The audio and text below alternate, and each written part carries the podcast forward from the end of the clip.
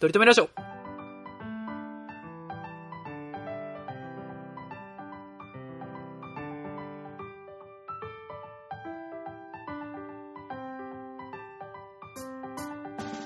この番組では今は取り留めのない話しかできない話が面白くなりたい鳥くんと来世こそはきっとイケメンになりたいトメさんがいつか取り留めのある話ができるようになるための成長を皆さんに見守っていただく番組です。よろしくお願いしますシャース。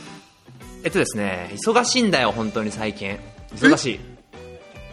あら、そう。忙しいのよ本当に。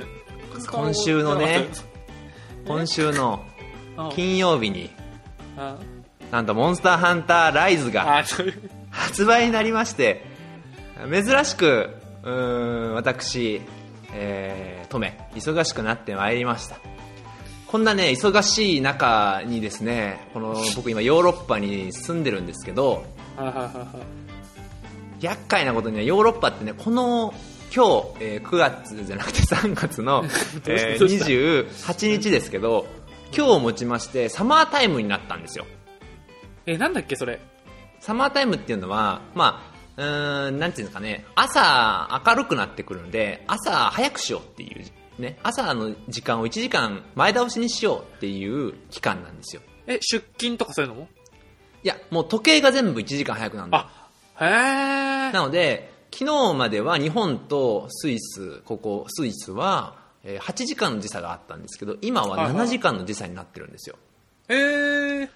つまりどういうことかっていうと、はあ昨日の夜、土曜日の夜、27日の夜から28日にかけて、まあ12時になるじゃないですか。で12時になって、まあ普通に1時になるんですね。1時になった瞬間に、1時が3時、3pm になるんですよ。am か。3am に変わるんですよ。だから、えー3月28日の1時から2時が失われるんですよ。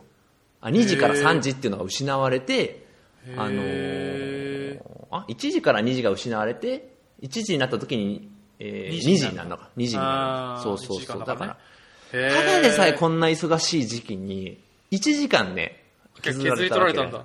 そうなんですよ。それをウィンターさあ冬時間になる時はまた1時間長くなるんですけどね。だからあ、じゃあ合計としては一緒なんだ。一緒もちろん一緒。それ一緒じゃなかったらどんどんどんどん早くなってなんか、くるジョジョジョのスタンドみたいなことじゃないの？そうね。時間を削り取るみたいな感じじゃないの？うん。そういうことじゃない、だから朝起きた時も明るさも全然違いますし。俺めちゃくちゃ頭悪そうだな。そうそう。あのまあ日付変更線を超え続ければ、うんずっと若くなり続けると思ってるタイプのね、うん。やつなんですよ、まあ、リスナーの知能に合わせてますけれども。はい。ね ぶっ飛ばされるぞリスナーに。意もしないリスナーに。ぶっ飛ばされるぞ本当にもうちょっとスタンスをちゃんと決めていかないといけないな、このリスナーとの関係を。ありがとうございます。聞いてくれてる方あもりしいらっしゃったらがとうございます、。本当に。はいあので、忙しく、忙しくなっていうのはモンスターハンターライズが出まして、で、あのーライズっていうんだ今回そうなんですよ。えー前回のはワールドっていうので PS4 で出てたんですけど、今回はスイッチで出てモンスターハンターライズっていうのが出てまして、もうモンスターハンターシリーズはですね、結構昔からやってて、それこそ学部生の頃かな、大学学部生の時からやってるんで、2011年、11年ぐらいからやってるのかなだから10年ぐらい。モンスターハンター自体は20年ぐらいやってんのかなだから、うん、まあ僕自体は10年ぐらいやってるんですけど、今回もねめちゃめち。ゃ小山じゃん。そうなんですよ。まあまあ、めちゃくちゃ下手くそなんですけど、めちゃくちゃ下手くそなんですけど、下手くそなりに頑張ってるっていうか、で、まあ友達とずっと友達でいたいからっていう悲しい理由でずっと続けてるんですし、あのめちゃめちゃしんどいのよ、このゲーム自体ね。あの、疲労度が半端ないのよ、本当にね。なんで、何神経をずっと使う感じ。そうそうそうそうそうそうだから相手の動きを見ながらずっとしてるんで。やられるかだもんね。そうそうそう。結構反射神経求められるゲームなんですけど。まあ今回も予約だけさせてもらいまして。モンスターハンター以外でゲーム予約したっていうのはほぼ記憶になくてね。それこそ中学生まで遡んないとゲームをねやった記憶あの予約した記憶はない。それこそ FF10 なるの続編。FF102 っていうダ作も そう稀に見るダ作を予約したのが僕のね、予約し、予約してもこんなダ作なのかと思って途中でやめるぐらいのゲームだったんで、それ以来ね、トラウマになって予約、10で期待値上がっちゃったからね。めちゃめちゃ期待値上がってましたから、あれの点2が出るんだってってなったんでね。ああ、どうなるんだってァの、ことをやってエヴァのジョーハー Q みたいな感じだね。そうそう Q でそうそうもうわけわからん世界連れてこられて、どういうことって。な、な、なんていうの？なったやつねね。で、えーあの、モンスターハンターって、もちろん、モンスターを狩猟する、まあ、倒すゲームなんですけど、まあ倒す武器みたいのがいっぱいあるんですよね。その種類がいっぱいあるんです、武器がね。でどんなそうそうそう。なんか知ってる武器ってありますか？と鳥くんはえ、。その、まあ、デカめの剣とか、そうね。うん。あと、ね。弓とか、うんうんうんうん。あー斧そういうとか、そうそうそうそうそう。あ、いいじゃないの。なだから探、剣とか、まあさ、はいはい、どうぞ。探検とか、片、まあ、か片手剣ですね、とか、双剣とか、はいはいはいはいまあ、それこそ弓だけじゃなくて、ボウガンとか、ええーボウガンも大小あったりとかして、で、で、トンファーとか、トンファー。トンファーみたいなのは、まあまあ、それは双双剣で、よろしくお願いしますよ。はい本当にね。で、僕が使っている、あのー武器っていうのが、何かっていうと、笛なんですよ。笛なんですよ、僕が使ってる武器っていうのが。その体剣とか、片手剣とか、ボウガンとかある中で僕が使ってるのは笛なんですよ。で、あのーホラ貝みたいな笛なんですよ、要は。えー要は、バカでかいホラ貝を鈍器として使って、あの、ボコボコ殴るっていう武器なんですよ。それ、大台用なの？そうそうそうそう。それなんか鈍器ですげ幻術とかじゃないの？そうなんですよ。あの、遠隔武器じゃないの？もちろん、笛の、その、笛としての役割っていうのがもちろんありまして、その、鈍器としての、もちろん、ハンマーっていう鈍器があるのね。うんうんうんうん。だから、ハンマーよりは、その、もちろん攻撃力一緒だったらおかしいじゃないですか。だからちょっと弱めなんですよ。ねで弱いよね笛のすごいところっていうのは何かっていうと、その、コマンド入力、その、コントローラーにさ、三角とか丸とか×とかあるじゃんか。はいはいはいはい。あれで、まあ、複数種類の攻撃があるんですけど、そのコマンド攻撃を4つ特定の、まあ、音色を貯めることによって、貯めるんですよ。で、それを解放するボタンがあるんですね。だから、音色を貯めて、それを演奏するんですよ。で、そ、の、貯めた音色によって、防御力が上がったり、攻撃力が上がったり、例えば、モンスターの特定の攻撃を避けたりすることができるんですよ。えー、直接攻撃とかもできるの？たダメージも与えられるの？そうそうそうそうそうで、えーそれがいつ生きるかっていうと、もちろん自分の攻撃力、防御力も上げられるんですけども、笛をオンラインとかマルチプレイの時に鳴らすことによって、みんなの防御力、攻撃力が上がるんですよ。なるほど。だからオンラインでめちゃめちゃ生きる武器なんですよ。うーん、なるほどね。で、ただ、ただ、今言ったみたいに、特定の音色を4つ貯めないといけないんですよ。で、攻撃力上げたかったら、例えば、ドー、ドー、ミー、ミーを入れなあかんとかね。で、防御力を上げるためには、ドー、ファー、ファー、ミとかね。そういうのをやらないと、覚えとかないといけないの。で、武器ごとに、その、笛の中でもいろんな種類の笛があって、それをごとに、貯める音色が違うんですよ。へー、面白いねで。だから、モンスターが、あれ狂ってる中で、その、ドーとドーとミーとファーを貯めないといけないんですよ。スマブラでシャドーボール貯めるみたいな感じだ。そうそうそう。で、もちろん、その、貯めるときに攻撃が出せるんですね。貯める動きと同時に、のあそうなの？攻撃を出すのね。攻撃移動とかもできるの？移動はできない。その、例えば、あーあのー笛を、笛で殴る動作が貯める動きなのよ。あ、へー。だから、一番効率いいのは、もちろん、その、モンスターがいないとこで、ふ笛の音色を攻撃ボタンを押してたら溜まるんですけど、うん溜めて、モンスターがいないところで演奏すれば、あの、ね一番楽なんですけど、はいはいそれをやってるとめちゃめちゃダサいんですよね。だから、一流の 笛奏者っていうのは、モンスターをボコボコ殴りながら、特定の音色を溜めて、で、なおかつ、溜めた音色を、モンスターが荒れ狂っている隙を見て演奏するんですよ。それも、3秒ぐらい、ぷわわわわ、ぷわわわわってなるんですよ。あ、演奏期間もあるんだ。そう、演奏期間もしないと全く意味がないんですよ。それがね、その間に攻撃されたらしても意味ないんだ。そうそう、ほんでだから、めちゃめちゃ溜めて演奏するじゃんか。その時にモンスターが気づいて、ボコボコに殴られて、しかも演奏もうまくいってないし、モンスターにはボコボコになるしっていう。めちゃくちゃおもろいじ誰が使うんだよ、この武器って思うじゃないですか。あで、だから、その武器をさ、使うっていうのもさ、めちゃめちゃ大変なわあ。けですよ。トリッキーだね。そう、ほんで、あでも、その、今回、本作で、なんとね、笛がね、それ強化されたんですよ。強化っていうか、ちょっと、その、難しすぎる、その難易度っていうのを抑えて、ちょっと簡単になったんですよ。だから今までは、へえ。4音貯めるっていうのが、2音で良くなったんですよ。おお。ほんで、2音貯めるんじゃなくて、2音貯まった瞬間にもうその効果ができるっていうことになったんですよ。あ、貯めるだけでいいんだ。じゃあ。そう。なんかめちゃめちゃ楽、そう、めちゃめちゃ楽になってたんですよ。ほんで、体体験版でも、その使ってみたんですけど、めちゃめちゃ使いやすいんですよ。めちゃめちゃ簡単なんですよ。へえ。でも、あるよね、そういう補正ね。シリーズをまたいでのね。でも、その、心の中では、この笛使ってる俺かっこいいなーって思ってる自分がいるのね。あ難しかった時の？ここまで難しいと思ってた笛を使ってる俺かっこいいなと思ってたし、いわゆるその狩猟笛、この狩猟するための笛を使っているハンターさんのことを巷ではカリピストって呼ばれてんのよ。へえ。何？ピストは何？あの、なんやろな。なんやろな、まあオーケストラことか。そう、カリピスト、なんかそうそういうなんか、ねあの演奏者みたいなな、そうそう、ピアニスト的な意味で、あの、カリピストって言われてて、で、あの、そういう YouTube の実況者、めちゃめちゃ可愛い声をしている実況者とかがさそのオンラインとかで、そういう野良とかで、野良っていうかまあそのオンラインで誰ともわかんない人とやってる時にはい、はいはい。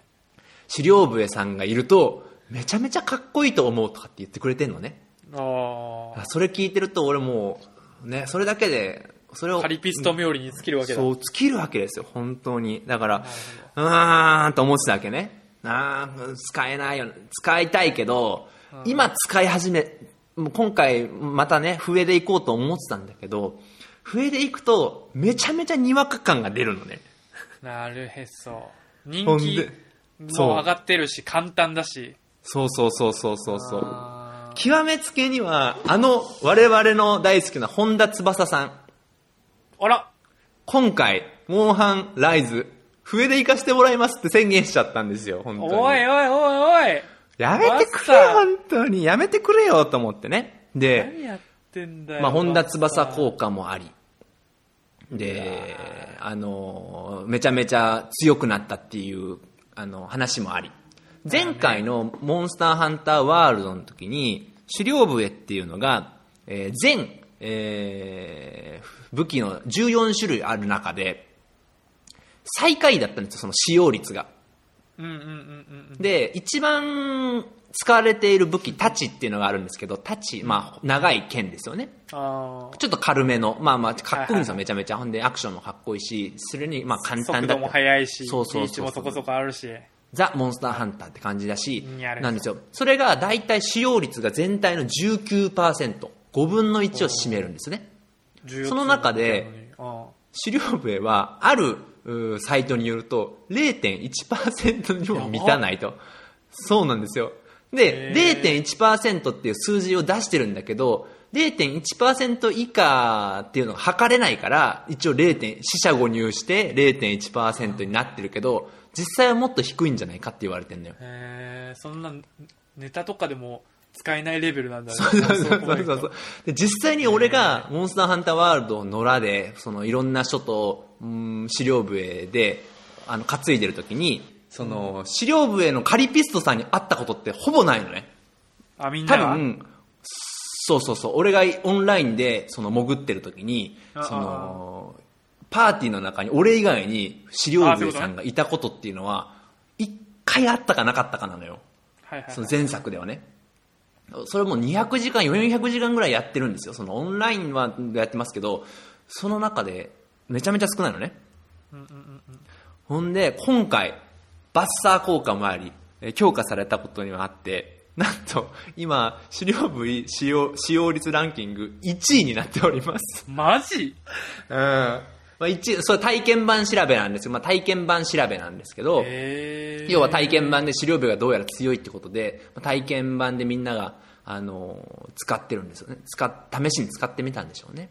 であのたちと同じぐらいのあの9%使用率9%誇ってしまったわけですよ。本当に。へこれここでね、うん、皆様に言いたいのは僕は昔から使ってるよっていうことをねここ聞いてるリスナーさんにはお伝えしたいんですよ。ーいやでもそれ悔しいね、いや悔しいのよ。で何が一番悔しいっていうとめちゃめちゃ使ってて楽しくなってんのね今回ね。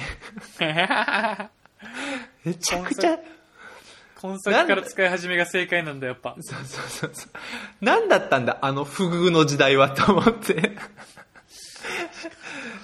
あのもちろんあの狩りそのみんな友達とやってる時にさ笛でさその笛の効果が持続しが長続きしなくなる時があるのね。ああ。長つあの持続が切れるのね効果がね途中でね、だからそのたんびにまた音色を貯めて鳴らさないといけないの。でそのために友達にさ「おい笛切れてんぞ」とかって言われるわけいや。ほんで、それをね、いや、じゃあ、ちょっと頑張りますってなってやって、モンスターのいない遠くの方でさ、ブンブンブンブン振ってんのよ。ブワン、ブワンって振って、で、ピーラララピーラララって鳴らしてんのね。そしたら、いやいや、攻撃をしろやって言われるのね、友達にね。いやいや、難しいんだってって思うのね。うんそ、そんな不遇の時代があったのに、今はめちゃめちゃ容易になってるし、まだ、その、オンライン、野良ではやってないので、他のカリピストさんには会ってないんですけど、これは一番厄介なのが、その、資料部が複数人いると、全く意味なさなくなっちゃうからね。その、効果も半減しちゃうわけだからね。だから、だからそこが、ね、なんかもっとなんか短距離で戦えるやつとかバランス的に欲しくなるとかそういうことだよねうんうんうんうん。ほんで、そうなんですよ。ほんで、その、職場でね、今週末モンスターハンターライズが出ますって話をしてて、で、まあ、体験版もやってるって話をしてたんですよ、職場で。えもうドイツだって世界規模？世界規模ですよ。だから、あの、一応、スイスのスーパーにも売ってますしね、スーパーっていうか、あの、売ってますけど多分そこまで人気は高くないですね。だから知名度もそこまで高くないんだよね。へえでも職場で言え,、言える話題には出せちゃうあ、知ってる人ももちろんいたしね。モンスターハンターね、みたいな感じで知ってる人もいたんへで。で、その、でもその子はあんま知ってるそうで知ってなさ、あんまやったこともなかったのね。で、まあ、鳥くんぐらいの感じでモンスターハンター聞いたことある人がやってるの聞いたことあるわ、つって。で、その友達がね、俺にね、その、もし、あのートメは、そのモンスターハンター多分なんか武器使うんだろうけど、どういう武器使ってんの？って聞かれたのよ。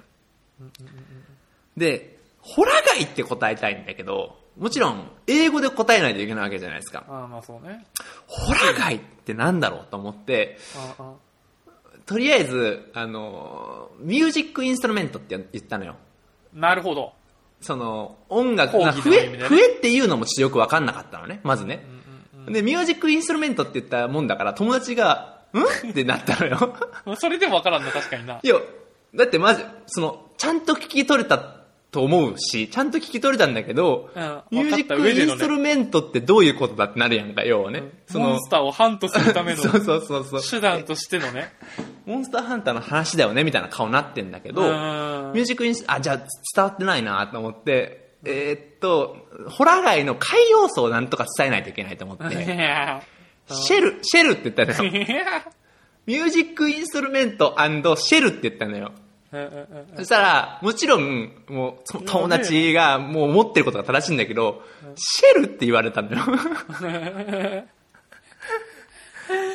ほん。で、そう、難しいなと思って、あ、ほん。でその時に笛っていう言葉を使わないといけないと思って、フルートって言葉が思いついたのよ。で、シェルでフルートって言ったのよ。どういう武器使ってんのって聞かれて、結局俺はミュージックインストルメントエンド、シェルフルートって答えたのよ。で、もちろん、えってなったわけよ。なるなあるな。むずいな。友達が一生懸命、俺もなんかホラガイって伝えたいんだけど、携帯を持ってなんかその時に、その時持ってなかったから画像も出せないし、あで友達がいなんかよくわかんないけど、友達が頑張ってひねり出して、言い出し、伝えてくれた言葉が、あの頭の中にね、友達が、オカリナって聞いてくれたのよ。ん で、俺ももう、悪くないよこ これ以上は無理だと思って、悪くないなと思ってちゃんと伝わってると思って、オカリ、イエス、オカリナって言ったのよ、俺が。そしたら、友達は首かしげてたね。友達から出してきたのに。そう。言ってることはオカリナなんだけど、だろう、うん？に近いものなんだろうけど、だから一応聞いてみてくれたんだけど、まさかイエスって答えられたから、イエスオカリナって言われちゃったから、首かしげるしかなかったんだよね。なるほどね。だよね、本当に。いや、補正下手くそだな、もう。そうなのよ。今まで0.1%にも満たない使用率が9.6%まで上がってるのよ。すげえな。政権交代してるじゃん使うって言ってんのよ。そうだよ。モンスターハンターといえば資料笛になっちゃってんのよ。そうだよね。時代変わったなって感じ。それは外国人やらないわ。確かに。狩猟笛。なんだ、なんかな、ゲーム本当スマブラでもな、急にめちゃめちゃキャラ弱くなったり強くなったりとかね。そうね。そうね。補正っていうのは大事なんだろうね。ネスクソ弱えな、今回みたいなね。ちょっとじゃあ、うん悲しいね。ちょっと、悲しい。どうしたもんかいのだね。うん。どうしたもんかいのやは本当にどうしようかなと思ってるわ。次の不遇のやつ探し当てに行けば。一番次の再開のやつ。何なの？あ次の再開は？のー、あのー、多分ね、なんだろうね、なんかランスっていうのが不遇やったかな。えー、やり系、うんうん、ランスはなんかね、ガンランスっていううん上位互換みたいな、あからさまな上位互換みたいなのが出ちゃったから、そのランスプラス超中距離武器みたいなのが合わさっちゃった武器が途中から出ちゃったから、それはランス誰も使わないよねっていうね。えそういう不遇の武器とかさ、不遇のやつってすごい好かれるじゃん。なんか一番俺が知ってるのさ、ポケモンでね、ブースターっていうポケモンいるー、じゃんか。ブースターいますね。で、ブースターっていうのは、まあ、もちろん EV の中ではさ、めちゃめちゃ、あの、不遇なやつで、その、なんか、一番、炎タイプが覚えてたら一番いい技っていうのが、覚えられないのよ。その、火炎放射とか？だ第一世代から。なんかすごい武器。なんかね。で、第何世代ぐらいから、なんかね、火を体にまとって突進するっていう技ができたのよ。あるあるあるある。で、その技ができたって聞いた瞬間に、ブースター不遇大好き民たちが歓喜したのよ。これでやっとブースター不遇も、そう、ブースター用の武器でしかないと思ってたら、それブースター覚えないのよ。絶望じゃん。っていう不遇のブースターっていうのは、やっぱりみんな好きじゃんか、そういうの。結局ねうん。結局。ううんん。だから。逆に応援したくなるみたいな逆にそれでブースターを使うっていう人もいるわけじゃんか。うんうんね。その、そんな技なくてもブースターは強いっていうのを証明してくれる人がいるわけじゃん。だからそういう、そういうブースター的な位置で俺はすごい好きだったのに、それがね、うん。でも、借りやすいわ。借りやすい。いいわ。本当に快適。俺絶対あれだわ。多分、モンハンだったら、うん前回はタッチ使って、今回は狩猟笛使って、ポケモンでは、速攻サンダースに進化させたから。エーフィーっていうのがブラッキーとか出てきたらブラッキー使ってね。うん使って、も強う、いやつ、最適強いやつ。そうねうん。そりゃそうよなうん。それが嫌なんだよね。いやいや、でもいいと思う。うん。いいと思まあう。そよかったですうだな。言いましょうか、今週。や、いい話でした。ありがとうございました。はい。今週はですね、はい。よかった今ですね。週というか、今週というかですよね、本当にね。昨日ですね、昨日なんですよ、本当に。はい、お日様歓喜。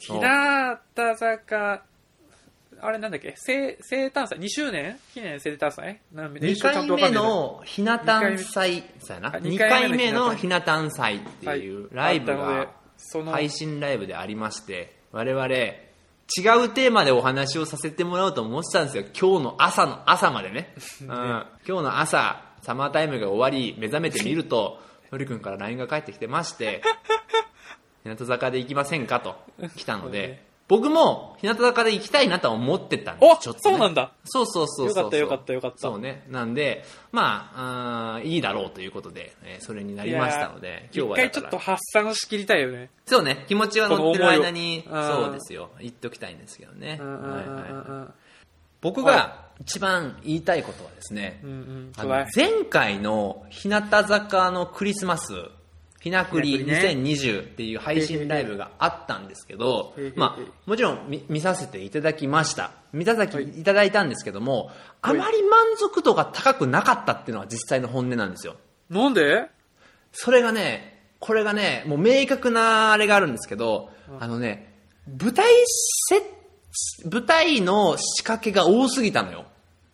あー、まあ、でそこで何がしわ寄せできたかっていうと、カメラワークがすごい、あのー煩雑になっちゃった？煩雑だったのよ。なんか映ってない、なんかね、合ってないタイミングがすごいあったのよ。多分ね、それは難しいんだよね。舞台、舞台仕掛けがあるから、移動する場所も、その時々で違うわけじゃない。タイミングとか時間とかも。し順番も違うからそのこのタイミングに絶対この人を抜くっていうタイミングがあったのねあるの普通はね。でも抜き方があの合ってないのにそのカメラにスイッチしてその後カメラを動かしながらその子に合わせるみたいなのが多かったんですよめちゃめちゃ。で本人たちも気づきにくいし。そうそうそうそうそうそう。ほんでそのそれなんで気づいたかっていうとその当ひなくりの当日の朝にその、なんだろうライブ DVD が日本から届いてたのでそれを根こそぎ見てたんですよ。朝から。予習でね。予習でね。でライブ DVD ってもちろん後で編集するから一番いいカメラのスイッチングのやつでやるじゃないですか。あ、そうなんだ。だからそもちろんそのその時の映像ですけどその後でこの時にちょっとカメラがずれてるから違うカメラの映像を入れましょうってなるわけじゃないかどう考えてもね。へだからそれを見てたのでー知らんかったわ。そのレベルで行くならその配信のライブだと生だしライブだしそのスイッチャーの人もライブだから難しいよなってその時思ったんですよなるほど。ほんで、その1個前の配信ライブ、9月か10月ぐらいにあった配信ライブかな、なんかあったんですよね。なんか愉快な仲間たちみたいな、初めての配信ライブがあったんですけど、その時は、まあ、あんま気にならなかったんです、それがね。なるほどね。で、まあ、それはライブ DVD を見てなかったって書かれてもあるかもしれないですけど、気にならなくて、ああ、いい、配信ライブっていいもんだなと思ったんですけど、そのひなくりはあまりにも仕掛けが多すぎて、仕掛けを多分した方がいいと思ったんだろうね、もちろん。まあ、物語の中だったしね。そうそう舞台みたいな感じだったからね。そうそうそうそうそうだからそれをしちゃしたんだよねそであまりにもカメラワークがあれだったなと思ったのよう。目が超えてきちゃったっていうのもあるんだね、きっとね。そう。で、まあ、配信ライブだから仕方ないしでもそのちゃんとしたライブも見れたしだから満足度は低いって言ったんですけどうん。僕は結構良かったんです結局。うん。そのその時はだから良かったけど、そうそうそう。だね。そうそう。うんだからでも今回の見たらいやライブ DVD ばりのスイッチングじゃねえかよと思いや、ってバチバチだったよね。バチバチだったでしょ。だからそれをすごいなと思って。確かに確かに。ほんでなんかいろいろきバチバチだったな。昨日すごかったなカメラのスイッチングと思って。で一つだけめちゃめちゃあのー変だなと思ってたのがあったのよ。何が変だなと思ったかっていうとお客さん昨日ちょっと入ったでしょ？あ700人ね。700人入ったでしょ？ほんで最初お客さんの姿見えなかったでしょ？はいはい。3ほんでね。ドレミの時におお客さんが出たじゃないですか。で、まあ、あいい演出だなと思ってで、お客さんお披露目でお客さんの目の前でずっとやっていくかなと思ったら、お客さんの目の前でやる曲って2曲か3曲ぐらいしかなかったんだよね。その、お客様はいるんだけど、そのお客様の一番目の前に近くにいるっていう。のは、結構お客様と離れたところでやってるのが多かったのよ。で、感染対策なのかなとかって思って、いやでも違うよなと思ってたんだけど、うんうんよくよく考えたら、一番いい映像を撮ろうと思ったら、そのお客さんのいる場所にカメラを置きまくらないといけないのよね。なるほど。だから、お客様をないがしろにして、カメラを優先させたんだよね、と思って。まあ、配信を優先したってこと、ね、そうそうそうそう。まあお客様は一応、だからそれをさ、裏でさ、会議してたんだなーと思って、昨日い、い頭の中でさ、ベッドの中で寝る前ですね、寝れないいライブだったら寝れねえなーと思いながらさ、会議をしてたんだろうな、会議をしてたんだろう。いや、それだってお客様入れてんのに、こんなところにカメラ入れてたら、お客様、全然見れないじゃないですか。違うんだよ。700人、もちろん来てくれるのはありがたいんだけど、チケット、今もう7万枚売れてんだよ、つって。視聴者で言ったらもう何十万人っていう方が見てくれる、その映像、撮るべきだろうがっていう会議をしてたんだろうなと思ってたら、なんかすごい熱くなっちゃったんだよね、本当に昨日。い1個目の感想それかよもう。もうやお流にしようじゃあ今日は そんなクロート目線の感想一発目にぶち込まれちゃったらもういや、何ももうこれだけは、よこれだけは言いたかったことなんいいよで。それ最後でよかったよなんだよそれ。スタッフさんねぎらってんじゃねえよ。ありがたいけどね。素晴らしかった今回はもう、そういう目線で見ていただいて、だからそういう人多かったと思うのよね。うん。実際に、その今回、前々回の一番最初の配信ライブのチケットの売れ行きは9万2000枚。おうおうで、ひなくりが9万5000だったんですよ。で、今回が8万だったんですよ。へえ減ってるんですよ、今回。でまあ、おそらく多分、前回のひなくりで、まあ、ちょっと満足度が出れなかった方もいると思うへし、ーまあもちろん2回目をもう見ちゃったから3回目っていうのもあるだろうし、でまあ、その時期的にも忙しい時期だったかもしれないかもしれないっていうのもある、いろんな要因あるかもしれないですけど、またこれいい、いい配信ライブを見たなっていう気がしましたね。ねうんなるほどね、うん、素晴らしかった、今回は。そういう意味で、まずね、僕いは。やでも確かに目線バチボコきでもそれいう意味でいくと目線みんなメンバーがバチボコ決まってる中でうん。川田さんだけなかなか合わなかったねあー、わかる？そのさ、話していい？なんかねもう川田話していい？ちょうだいちょうだい川田話さ、俺さ、川田さんすごい元気なかったよね。あーなんかね、すっごい元気なかった。最初の、あの、バスのシーンあるじゃんか。あんねで、みんななんか、生きってるシーンやったやんか。で、ああそうねそう川田さんだけバスの外見てたのよ。いや本当そういう、だからまあ目が合ってないのよまあ。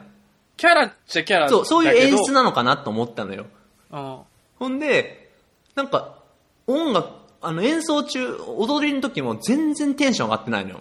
へえそうなんだから体調悪いんだと思って、ああああ体調悪いんだなと思ってたんですけどうん、なんか途中でさ、あの、トークゾーンがあってさ、で、あの、ハーネスがついてる衣装があってね、ひなちゃんどう思いますって、あベミホが振ったのかな渡辺美穂さんがね。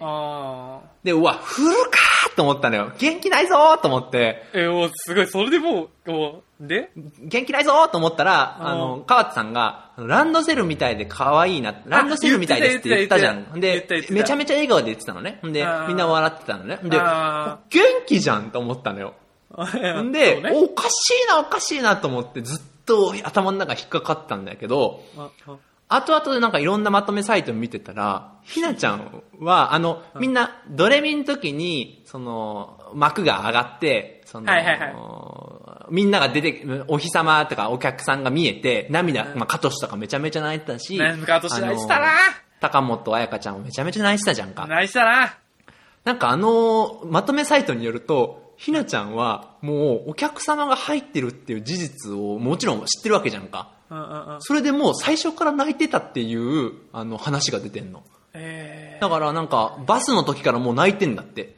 あなんか嬉しすぎてかなんかよくわかんない。まあ緊張もあるかもしれないし、まあいろんな、なるほどなと思って、だからでも、それぐらいあんなパフォーマンスに影響が出るぐらい感動しちゃうんだなと思って、それもすごいなと思ったね。あー人間って感じだね。そうそうそうそう。いやでもまだ二十歳になったばっかりでしょ？ひなちゃんなんて成人式のそんな女の子ですから。耐えられないよねあんなそんなね、感情の揺れ動きっていうのはと思って。そうかそうかそうか。わあいいいい話だなと思って見てましたよ。なるほどね、うん。そうか。なんだから俺はてっきりて、天然ぶりが炸裂してみたいな感じだと思ってそう俺らは結構笑って見てたんだけど、うん。それもあると思うけどね。それもあると思うけどね。うん。位置間違えるとかあったじゃん。そうそうそうそうう。ん。なるほどね。よかったですよいやよかったよかった。うん。いやこれやばいな。なんか俺が1個出すと10返ってくるなこれ。一応書き出してるからね一応ね。あ書き出してる？ああ、うん。そうなるほどね。俺今もう瀬戸り見ながらなんかそうね。でもまあだからやっぱドレミであの幕上がった時にみんな泣いてるの見てこっちも泣きそうになるっていうのはそうねね。そうね。いやあれはいいいいね。いいカトシなんてさいやわかる。俺もカズシでちょっと、うん。今年もう泣かないって決めたんだって。そのえ。もう何のあれでも涙を流さないってなんでか決めたんだって。ー、でも泣いちゃう、うん。泣いちゃうんだからそうん。うそれはそうなんでしょうよ。し不安だよね。そのそのね今までいた人がいなくなってたわけだからさ。なるほど、でまあ、見えなかったわけだね。明らかにし、まあ、仕事に直結するわけだからねこれってね。ああああああお日様の四季が感じられる感じられないっていうのはさめちゃめちゃさあれだからそれは泣いちゃうよねって思ったでねもさなんかさうん。普通さそれこそ坂道シリーズシリーズで坂道グループだったらさ、うんうん。もう、まあ、圧倒的な人気があることはもう分かってるじゃん。もう日向坂でももうもうさすがにさ。うんうんうんだからなんかさう。んうん。ちょっと天天狗になるというかさ、うんまあうんうんうん。いて当たり前って思ってもおかしくないけどそれでもやっぱそうね。直面するだけでうん。うんやっぱ泣いちゃうピュアさ。ああそうね。っていうところにやっぱあの子たちはやっぱね苦行ずっと3年目のデビューのねやつもあったけど、ねうんうん。新さん舐めてきてたからうんうんうんうんやっぱいい子であり続けてるんだなって思って。そうね。嬉しくもあったけどね。そのグループ、まあ、いろんなアイドルグループは俺は知らないですけど知らないけどそのまあみんなそう怖いぐらいにグループのことを考えてるっていうところがあるよね。だからもちろん個人の活動にしても、うん。うんうんそうあるけどもちろんグループのためにっていうだからライブが一番一番楽しい時なんてああるんだろうなっていう気はするよね、うんうんうんうん確かに。しうん。そのライブにかける思いみたいなのが多分強いだろうね。その、うんうんうんあの他のグループは選抜メンバーとかっていうのがあるからさ。うんうんうんみんなで出るってことがまずないじゃんか。その、みんな同じステージに立つってことがないないやんか。うんだからみんな一緒のステージに立てるっていう状況だからこそライブを大事にしてるしからこそ、まあ、今回富田鈴香さんが出れなかったことっていうのがめちゃめちゃ、まあ、みんな悔しいだろうし。ソロワンね。そう。だからねそれこそ宮田愛もが復活しまして今回。いやーもう激アツだったな。ねそれが、宮田愛が復活するっていう、復活することは知知らなかったんだ、あの時のライブの時に。いやライブの時にはあ俺知ってたかな？あでもあ卒業のなんかブログをたまたま見てうんうん、うん。あなんかアイドル業これから頑張りますって言うからあ、うんうんうんなんか帰ってきてはくれるんだろうなと思ったけど、うんうんうんライブ出るかどうかは知らんかったかなそうそう、そうだよね。だから、うんあの、トリ君からさ、LINE 来てさ、宮田愛もがうんちゃらこうちゃらみたいな LINE くれたじゃんうんうんうんかう。んなんか、がつ来てくれたら、あと復帰するの、復帰待ちですね、みたいな LINE 来たじゃんか。あ確かね。でも、前日のライブで宮田愛も復帰してんのよ。そういあえばああのユニットのやつ？そうそうそうそう。で、俺は、まあその時に、あーマウント取れたなと思ったのよ。まあそれ、それはいいんだけど、それはいいんだけど、そうそうそうそう。なんやったらそうそう、なんやったら、誰かの、このちゃんかな？このちゃんの、増田このかちゃんのブログで、えーこのちゃんのブログじゃなかったかもしれないけど、みやえー富田鈴香がお休みになりますっていうブログを書いてたのね。うんでうん、その時に、なかなかみんな揃えないですねって、ライブで揃えるのは難しいですねっていうメッセージを書いてたのよ。うんうんうん俺？と思って。宮田愛もはもうすでにいないの確定してんのに富田鈴香がいないことであなるほどなるほどなるほど。おやややって思ってこれは復帰あるなと思ってたところまで遡るとすっごい俺はマウント取ってるよね、うん、もう腕も腕も膝で固めてもうボコボコにできるもうヒョードルみたいな感じになってるそうだね。全盛期のミルコ・クロコップぐらいよボコ殴りできるタイミングだけど俺はボコ殴りしないよとだけは言そってしたけて俺のガードがめちゃ甘いよな。ホイホイ出してくるんだから。そうそうそう俺の粋な戦好きなんだけどさそこまでさそのそうね、うん。た手出してないからさそのコンテンツとかにそうそうそう